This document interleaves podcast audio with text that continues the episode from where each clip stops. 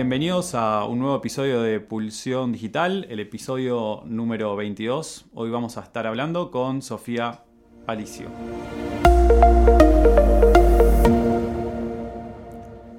Sofía, ¿cómo estás?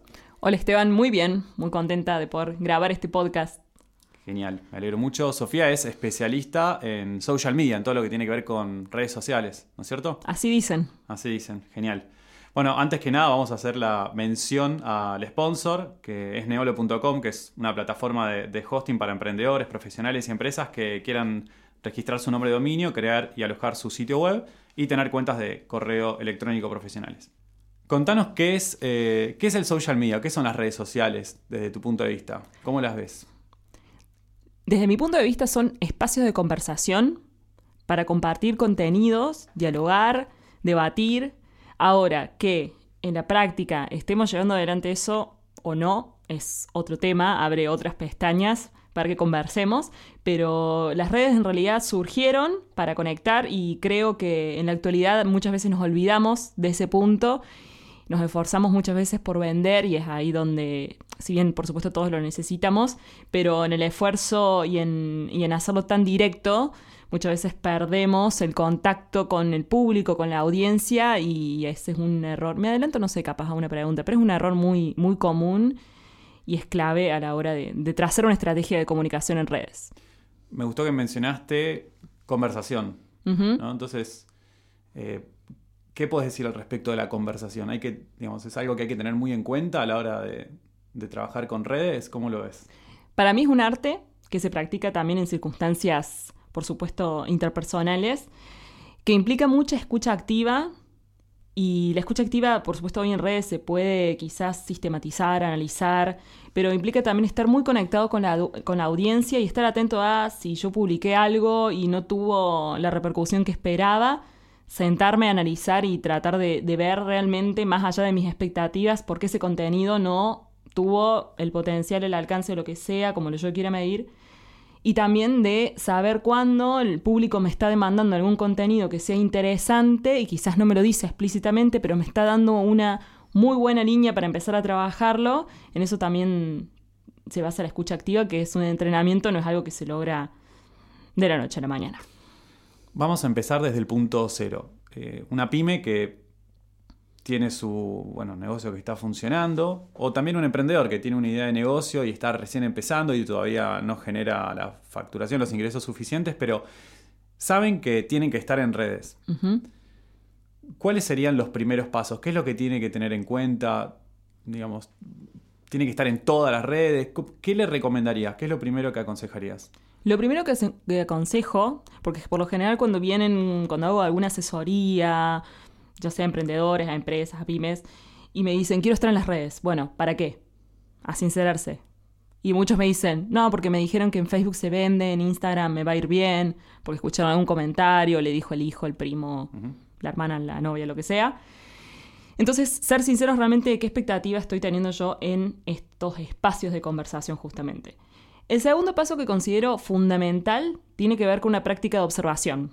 Quizás le puedo decir, le puedo anexar un término antropológico a una observación participante, donde yo me tome un tiempo, meses diría, en ver, analizar qué están haciendo cuentas del sector y no. Porque quizás hay, o sea, la innovación quizás está en mirar cuentas que no tienen que ver con mi rubro, para poder cruzar y trazar líneas más interesantes de comunicación. La observación a mí me llevó, por ejemplo, para mi cuenta, seis meses. Me tomé seis meses para analizar cuentas tanto de, gente que también se dedicaba a lo mismo, como otros rubros que me parecían interesantes y complementarios, a ver qué pasaba, qué analizaba. Me parece súper importante porque estamos en una industria, en lo digital, que todo es ya, ahora, ¿no? Y vos estás diciendo que te tomaste seis meses para investigar y analizar realmente qué es lo que vos tenías que construir. Así es. Seis meses y a su vez en el medio, cuando yo iba teniendo dudas que ya la instancia de la observación no me aportaba la información que necesitaba, decía, bueno, acá un stop y consulto a algún especialista que ya me está gustando cómo comunica y le pregunto, a ver, tengo esta duda puntual o ¿qué te parece si encaro por acá? Bueno, ellos me dan su opinión y en base a eso iba trazando mi estrategia paralelo a la observación. Me parece muy interesante esto también de mirar cómo otros hacen eh, llevan adelante su estrategia, por más que no sean de la misma industria. O sea que uno podría mirar, eh, digamos, cualquier otra cosa. Podés mirar, no sé, a un espacio, un restaurante, como, digamos, en la industria de la gastronomía, o del calzado, de textiles, o de un laboratorio, inclusive, cómo lleva adelante su comunicación digital en sus redes, tomar ideas de ahí y agregarlas a la propia estrategia. Sí, sobre todo cuando encontrás en esas cuentas que no tienen nada que ver con lo tuyo, creo que ahí también entra mucho en juego la creatividad y decís, qué buena idea, a ver cómo la llevo para mi lado, cómo la uso a favor, porque ya vi que funcionó, que al público quizás comparto también edades, son públicos parecidos de otros rubros, pero públicos parecidos a los míos, mejor todavía, entonces yo ya sé que le está interesando, no sé, qué sé yo, un podcast a ese público puntual que yo quiero apuntar. Entonces, bueno, quizás tenga que armar toda una estrategia en relación a eso, o no, lo voy a ir analizando, pero esto a mí por, lo menos me, permite no, justamente, generar un diferencial, no hacer lo que están haciendo todos, cruzando líneas de comunicación en relación a lo que están haciendo otros sectores. ¿Hay que estar en todas las redes? Qué pregunta. Yo creo que hay que estar en primer lugar en las redes donde yo me siento cómoda, donde ya conozco la dinámica, por eso insistí tanto en la fase de la observación. Y mm, después fortalecer redes por un tiempo. Decir, bueno, a ver, empiezo en Facebook. Cuando ya me siento más segura, piso fuerte, ya le agarré la onda, ya entendí cómo venía la mano, fantástico. Sumo a Instagram. Voy a fortalecer mi comunidad en Instagram. Cuando ya siento que, listo, ya encontré cómo venía la mano, paso a una tercera red. Y así, es por lo menos lo que yo considero ideal. Por supuesto, por a veces que necesito arrancar y hacer ruido en todas, bueno, o en varias, Facebook, Instagram y Twitter quizás.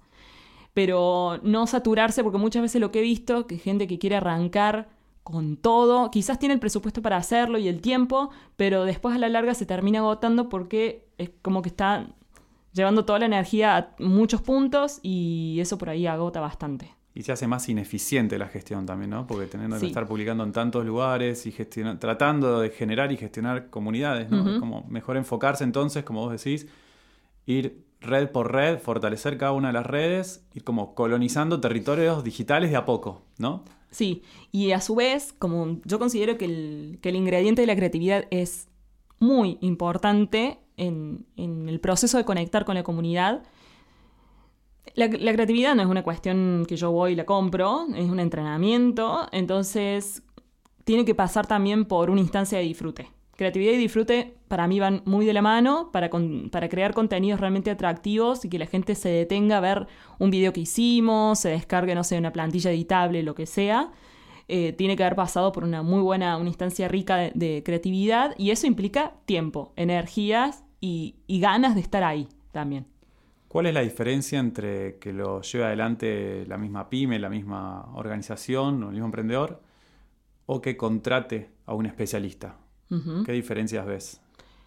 Yo creo que en cualquiera de los casos siempre tiene que haber una comunicación muy fluida entre las distintas partes. Por más que yo contrate a alguien que genere el contenido para mis plataformas digitales, tengo que estar ahí dándole, compartiéndole la esencia del proyecto, porque por más que la otra persona sea un genio, un especialista, la tenga muy clara en ese tema, van a estar empaparse de lo que es mi proyecto, de lo que yo quiero comunicar, de mis palabras. Entonces, sobre todo al principio tiene que haber una comunicación muy dinámica. ¿Cuáles son las diferencias? Esto me estabas preguntando, ¿no? Diferencias. Bueno, tiene que ver también en función de los estilos de, de cada profesional y también de cuáles son mis necesidades. Si yo lo estoy delegando por una cuestión temporal, porque quizás sí sé hacerlo, pero no tengo tiempo, bueno, establecerlo en función de eso y también serle sincero al profesional que lo va a llevar adelante. Eh, en todos los puntos, insisto, tiene que haber un, sobre todo una etapa donde yo le, le, comparta todo, todo lo que tiene que ver con el proyecto, cómo, qué palabras uso y que el otro también sepa escuchar, en esto también de entrenarnos en la escucha activa, realmente qué estoy queriendo hacer y mucha claridad en, todos los tipos de, procesos que se realizan.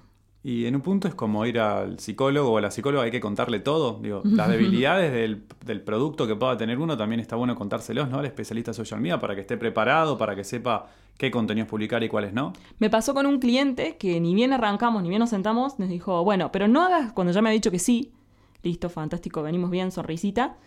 Me dice, pero ojo, de este producto no hagas hincapié en tal cosa, porque en eso no andamos bien. Así que céntrate en lo otro. Y yo dije, qué bueno, nunca nadie me había dicho cuál era la debilidad y qué importante que es, porque quizás desde mi ignorancia, además un rubro que es nada que ver, eh, filtros para autos, o sea, imagínate, ni siquiera manejo, em, era muy complicado para mí pensar eso y me vino bárbaro esa especificación. Desde ahí, siempre antes de comenzar una gestión de redes, armo 10 preguntas para poder conocer bien el proyecto y entre esas están, consideras que el producto o servicio tiene una debilidad, hay algo en lo que no quieres hacer foco, porque está bárbaro saberlo, me ha pasado de publicar teniendo ese esquema claro, habiendo hecho una serie de reuniones donde entendí todo, y después digo, te paso la propuesta de contenidos. Ah, no, pero esto no sé, qué sé yo, el capuchino no nos sale tan bien, no, no lo publicites. Uy, bueno, ojalá lo hubiese sabido antes y ahorrábamos tiempo y bueno, hacíamos una gestión un poco más eficiente. Claro, definitivamente es bueno comunicarle al especialista de social media cuáles son las fortalezas, las debilidades de los productos, del servicio que uno brinda, para alinear, digamos, toda la estrategia en base a la realidad, ¿no? A la realidad con el mercado y que, y, bueno, no meter la pata, por decirlo de alguna manera. Tal cual. Yo creo que ganamos tiempo las dos partes. Total. ¿Cómo ves el tema de la pauta? Digo, estamos todos al tanto lo que ocurrió hace un tiempo ya con Facebook haciendo un cambio violento de algoritmo fundiendo cientos de miles de medios de forma silenciosa, porque esos medios después ya no tenían otro canal para comunicar, porque el que usaban principalmente era Facebook. Hoy Instagram funciona muy bien, LinkedIn también tiene un algoritmo muy benévolo, pero digamos, de, pronto hay algún contenido que se quiere comunicar que no llega a, alcanzar, ¿no? A un reach, a una, digamos, a, llegar la cantidad de gente mínima suficiente como para que sea razonable entonces, hay que poner plata, no hay que, eh, hay que poner dinero, no hay que ponerlo. ¿Cómo lo ves? ¿Recomendás hacer como asignar un presupuesto mensual para impulsar determinados contenidos? Eh, Yo recomiendo empezar con un presupuesto en ads flexible. Es decir, o sea, sí a invertir. Sí, sí, sí, sí. Pero aclarar al cliente, a ver, vamos a probar Considero, y también en función de lo que pueda el cliente, porque muchas veces me dice, mira, yo ya sé que, ya sé que me vas a decir que hay que invertir en pauta, pero no te pases de 4.000, 5.000, lo que sea. Eh, ok, fantástico, está bueno saberlo eso también. Eh, 4.000, 5.000 pesos hoy son 100 dólares, porque este podcast, ah, este episodio en un año nadie sabe cuánto van a ser. Eh, tal cual, 100 eh, dólares. tengo 100 dólares. Bárbaro, listo, yo ya sé que tengo 100 dólares y les pregunto también, porque muchas veces ellos quieren decirme, mira, enfócale en esto porque necesito que este producto puntual se destaque o tal cosa. Muchas veces me pasa, sobre todo en el último tiempo, y es algo que me gusta, porque me, implica un desafío mayor, cuando vienen eh, ya con, una estrategia bastante trazada y es apuntar y redefinir algunas cosas. Me encanta, me pone un desafío, me gusta. Em, pero sí, en definitiva, sí, hay que, lamentablemente nos gusta o no, pero no es que tengo toda la plata del mundo, todo el dinero del mundo, invierto lo que quiero, sino al lado tengo que estar desarrollando una estrategia de contenidos que genere comunidad para tener que invertir un poquito menos. Y también, sí, o sea, por más que yo puedo, ¿qué me garantiza Facebook o Twitter o Instagram? Mayor alcance, pero no me garantiza ni ventas, ni compras. O sea, si el contenido de base no es bueno, no es atractivo, de nada sirve tampoco estar invirtiendo por invertir. O sea, conectando los puntos hacia atrás de lo que venimos hablando un poco, es como hay que invertir en publicidad cuando se hace una estrategia orgánica de social media, sí, pero también hay que trabajar la creatividad, que es lo que vos señalabas inicialmente, muy cerca con el cliente, porque eso va a permitir que realmente genere interacciones, que genere comunidad, que genere un vínculo con la marca, un branding, ¿no? Sí. Porque ahí hay como otra pregunta que tiene que ver, digamos, es una pregunta que, que siempre, siempre hacen los clientes, que es, bueno, pero yo voy a vender haciendo eh, publicaciones de forma orgánica, con una estrategia orgánica, o es más branding? ¿Cómo lo ves? Yo les aseguro siempre que voy a cuidar la marca, voy a cuidar el proyecto, la imagen y todo lo que eso implica. Eso sí se los puedo asegurar. Y siempre les aclaro, yo no te puedo asegurar ventas. Podemos sorprendernos, como me ha pasado con muchos clientes, de armar una página, una fanpage de cero y día uno ya teníamos dos ventas. Y decís, ¿qué pasó? Hice una sola publicación, wow. Y con otros de estar a lo mejor un mes y no se lograba nada. Depende mucho del rubro, de también de cómo, eh, cómo se genera este contenido que realmente sea de utilidad. Es fundamental el tema del contenido de valor. Te puedo decir un porcentaje que yo estoy manejando que, que- que está funcionando, que es un 80% del contenido total que genere, debería ser de valor y el 20% ya una venta quizás más directa. Vos tenés clientes a quienes les gestionás las, las identidades, las cuentas, ¿no? De- En Instagram, en Facebook, etc. ¿Cómo es el proceso de trabajo? Digamos, dicen, Sofía, quiero trabajar con vos, quiero que gestiones eh, la cuenta de mi marca. ¿Qué les preguntás? Primero y principal, ¿tenés branding? Algunos me dicen, no sé qué es branding. No sé qué, Ok. tengo un logo. Tengo un logo. A ver el logo, porque muchas veces mandan hasta la foto de la oficina, ¿no? Hecho en Paint, el logo. sí. O lo tengo en Word, ¿te sirve? ¿El logo en Word? El logo en Word me Es llegó. buenísimo. Fotos también del logo. Fotos del logo. Ah, mira. Es buenísimo. Genial. Hay de todo. Sí. Em, primero eso, entonces analizo. Bueno, si este logo me sirve, este no. Últimamente me estoy poniendo bastante estricta y les digo, discúlpame, pero que yo con este logo Magia. no, sí, No hago. magia no. O redefinimos tema branding o no, porque si no va a ser al vicio, sobre todo si quiero tener presencia en Instagram, que el usuario es mucho más crítico a nivel imagen y tal vez muchos me dicen, no, yo quiero que el logo aparezca, no sé, en todas las fotos de los eventos que hago. Bueno, si querés el logo y el logo es una cosa que es impresentable o es muy difícil de, de- de aplicar en una imagen, viste que en Instagram se ven muy chiquitas las imágenes. Entonces que el logo, que es una cosa gigante, aparezca, no se entiende nada, no, no nos sirve. Entonces, bueno, refinamos eso. La se- el segundo paso sería que me respondan estas preguntas que ya las tengo prediseñadas, por supuesto en función del rubro, del servicio, del caso particular, las voy Ajustando. ajustando. claro. Y no arranco si no tengo eso. A su vez, después les presento una, una estrategia general del mes para ver si estábamos enfocados, si entendí, también para chequear esta escucha activa. Si no, se, se hace esto fantástico, listo.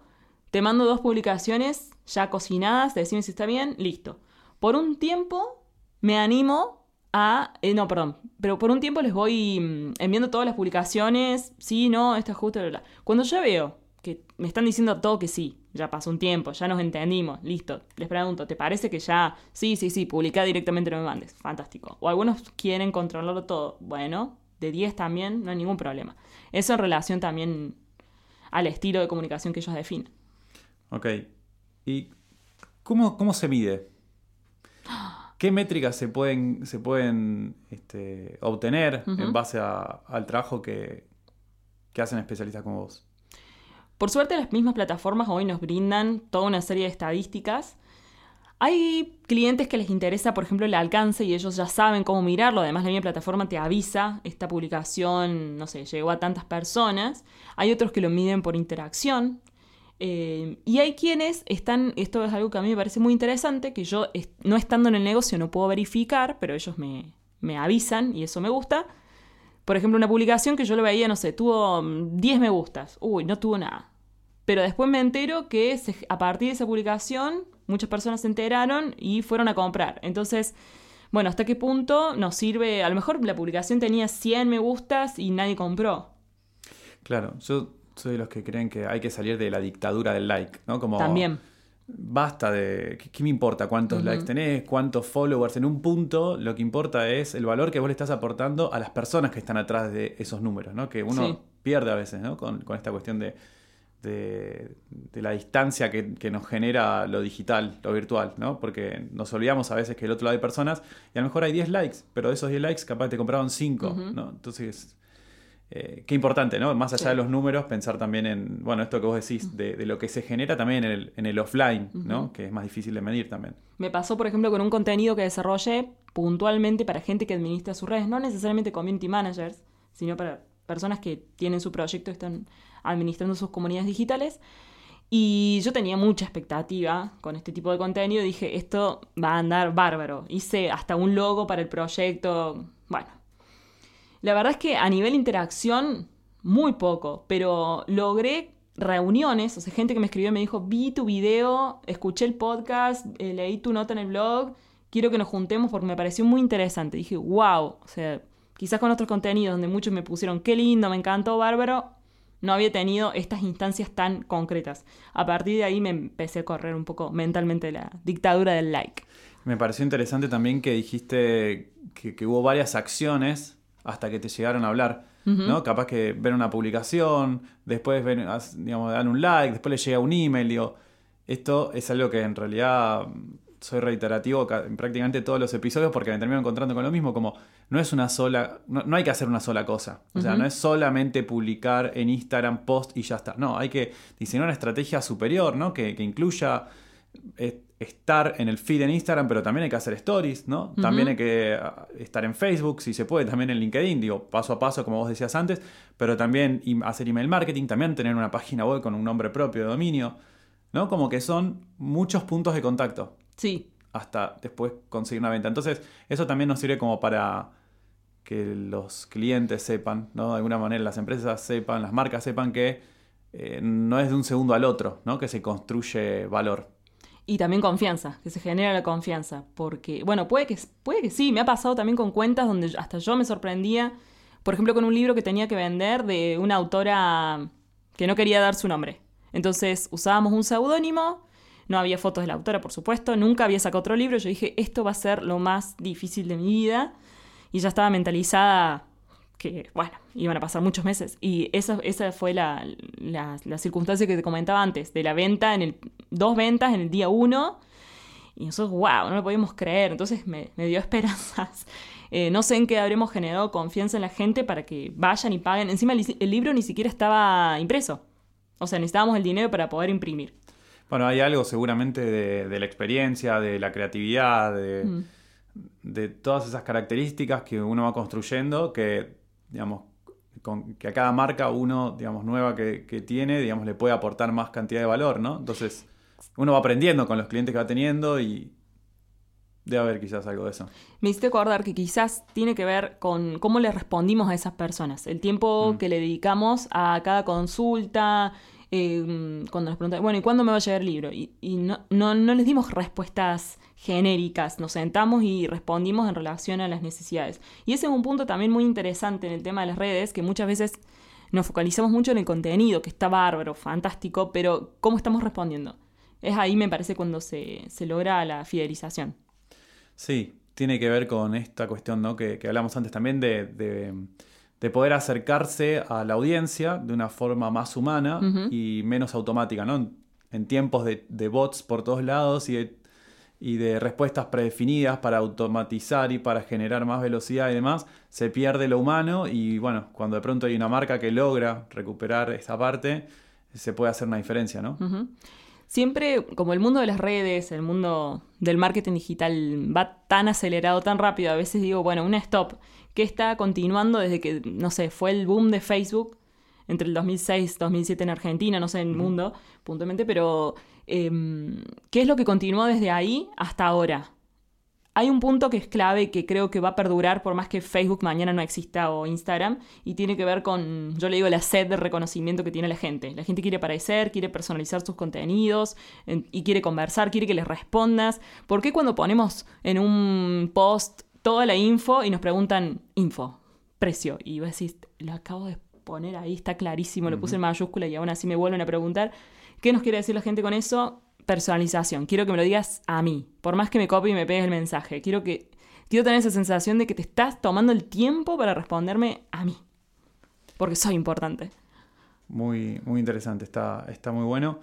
Eh, ¿Alguna recomendación más que para vos sea fundamental darle a, las marcas que quieren tener presencia en Internet o que quieren eh, profesionalizar esa mm. presencia digital? Que no copien fórmulas. Que si vieron que mm, en el competidor, no sé, tienen algo que les funcionó, no ir hacia lo que ya todos conocemos. Insisto, basta de frases motivacionales. Yo sé que sirven, pero pongamos un stop en eso, tratemos de crear otros contenidos, juguemos, a veces nos puede ir muy mal y otras muy bien, o en otros casos también puede pasar que, que lleve un tiempo hasta que la gente entienda cuál es la propuesta, el estilo de comunicación que queremos implementar en nuestras redes. Tenerse paciencia, en definitiva. Sofía, muchas gracias por habernos acompañado. Si alguien te quiere escribir, te quiere contactar, te quiere seguir, ¿a dónde lo puede hacer? En Facebook Instagram y Twitter estoy como Sofía Alicio. Tengo web. ¿Cómo se escribe? Para que. Ah, igual el, que mire el podcast lo va a ver, pero. Es con C. Sofía Alicio, Alicio con C. Y si no, también en la web, sofiaalicio, todo junto, Excelente. Estuvimos hablando entonces con Sofía, especialista en redes sociales. Esperemos que haya sido un episodio eficiente, productivo y que bueno, que sirva para, para profesionalizar las redes sociales de todos los que nos estuvieron escuchando. Gracias.